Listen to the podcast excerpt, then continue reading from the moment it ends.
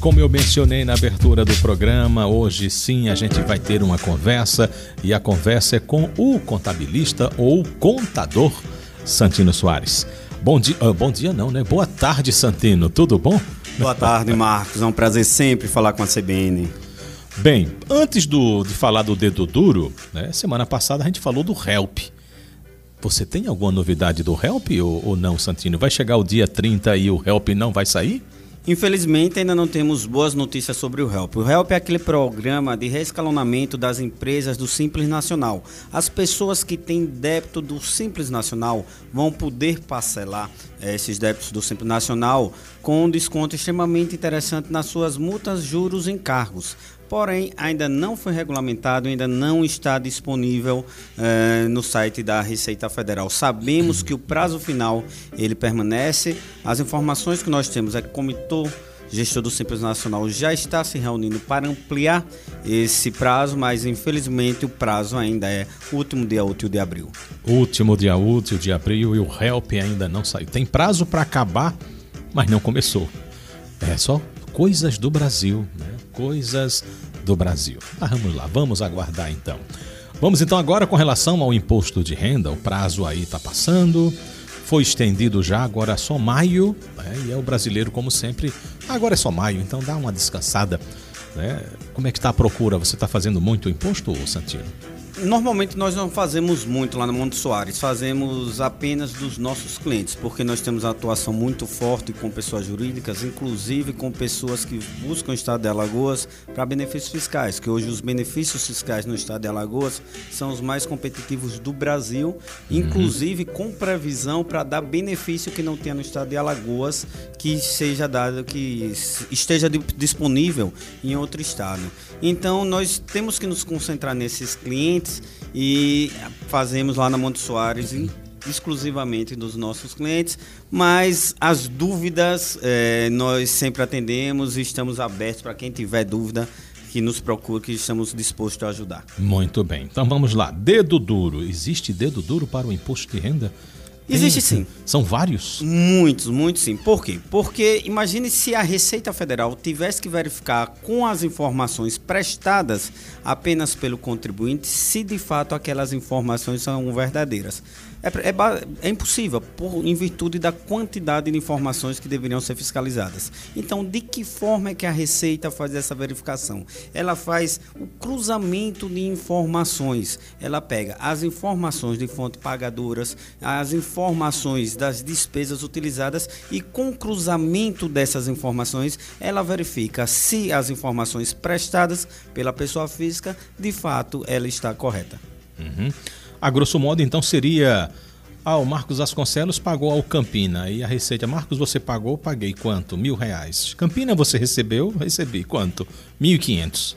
Opa, tem alguma coisa. Aí volta, Marcos, você disse que pagou mil, mas o Campina disse que recebeu mil. Exatamente. A grosso modo seria isso, uma Exatamente pergunta, uma, uma checagem, um ao outro. É exatamente isso. Se nós formos elencar quem é primeiro, o primeiro dedo duro, esse deduto seria as empresas. Por quê? Porque quando as empresas é, ela, ela tem a obrigatoriedade de anualmente até o final de fevereiro apresentar a DIF. E o que é a DIF? A DIF é a declaração do imposto de renda retido na fonte. Nessa declaração, as empresas vão informar todos os detalhes dos pagamentos que ela fez a seus funcionários que são sujeitos à tributação. Nós sabemos, só para relembrar, quem está sujeito quem está obrigado a apresentar a declaração do imposto de renda? Primeiro critério, quem recebeu rendimentos tributáveis acima de R$ 28.559,70. Isso, sobre isso nós já falamos.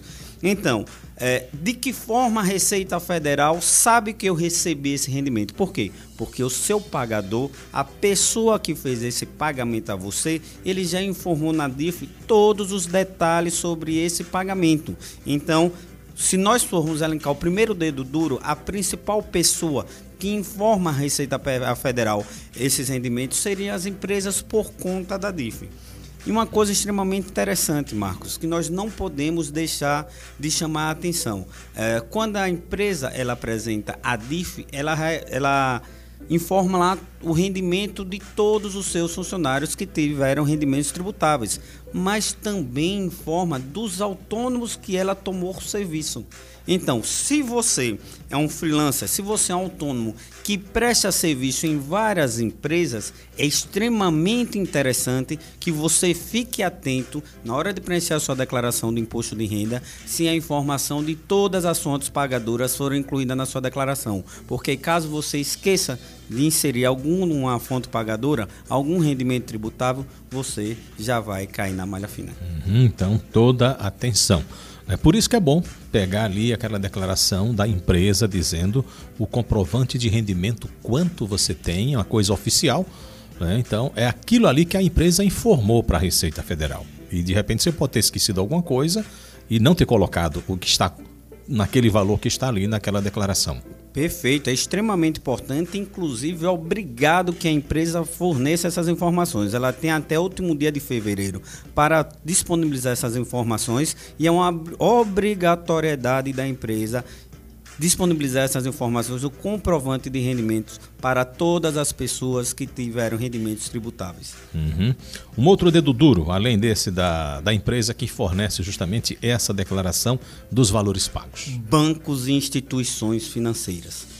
Da mesma forma que as empresas elas apresentam a DIF, os bancos também têm uma declaraçãozinha que ela apresenta, que é a declaração de informação sobre movimentações financeiras, a DIMOF. E aí, se você é cliente do banco e durante um período que o, o, critério temporal dessa norma, dessa obrigatoriedade, ele é semestral. Você fez alguma operação superior a 5 mil reais, essa operação será informada pelo banco ou pela instituição financeira, a Receita Federal.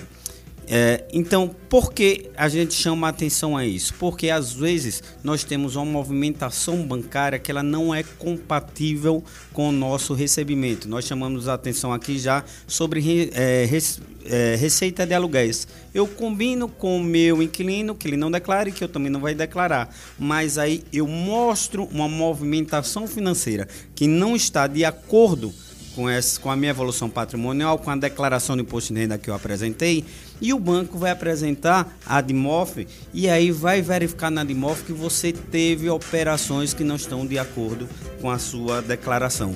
E aí você está sujeito também a a, a, a, cair na malha fina para investigar essa movimentação eh, bancária que você teve durante esse período. Mas milagres da multiplicação acontecem, Santino. Por que não pode acontecer na conta bancária?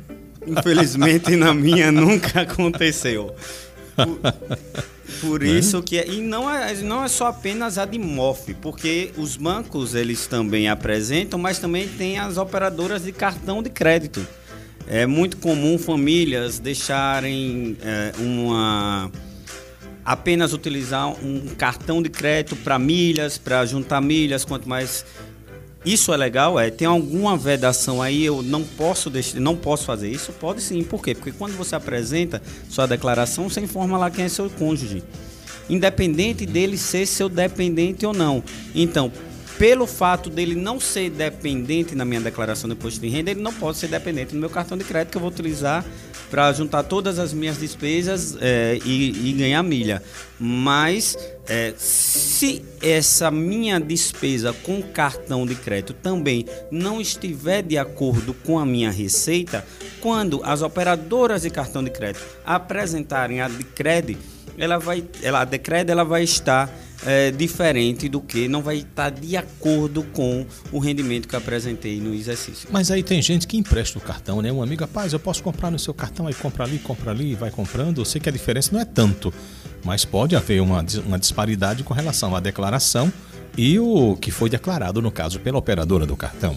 Sim, sim, sim, pode sim, mas o que é que nós temos que verificar aí? A relevância das, dessas operações.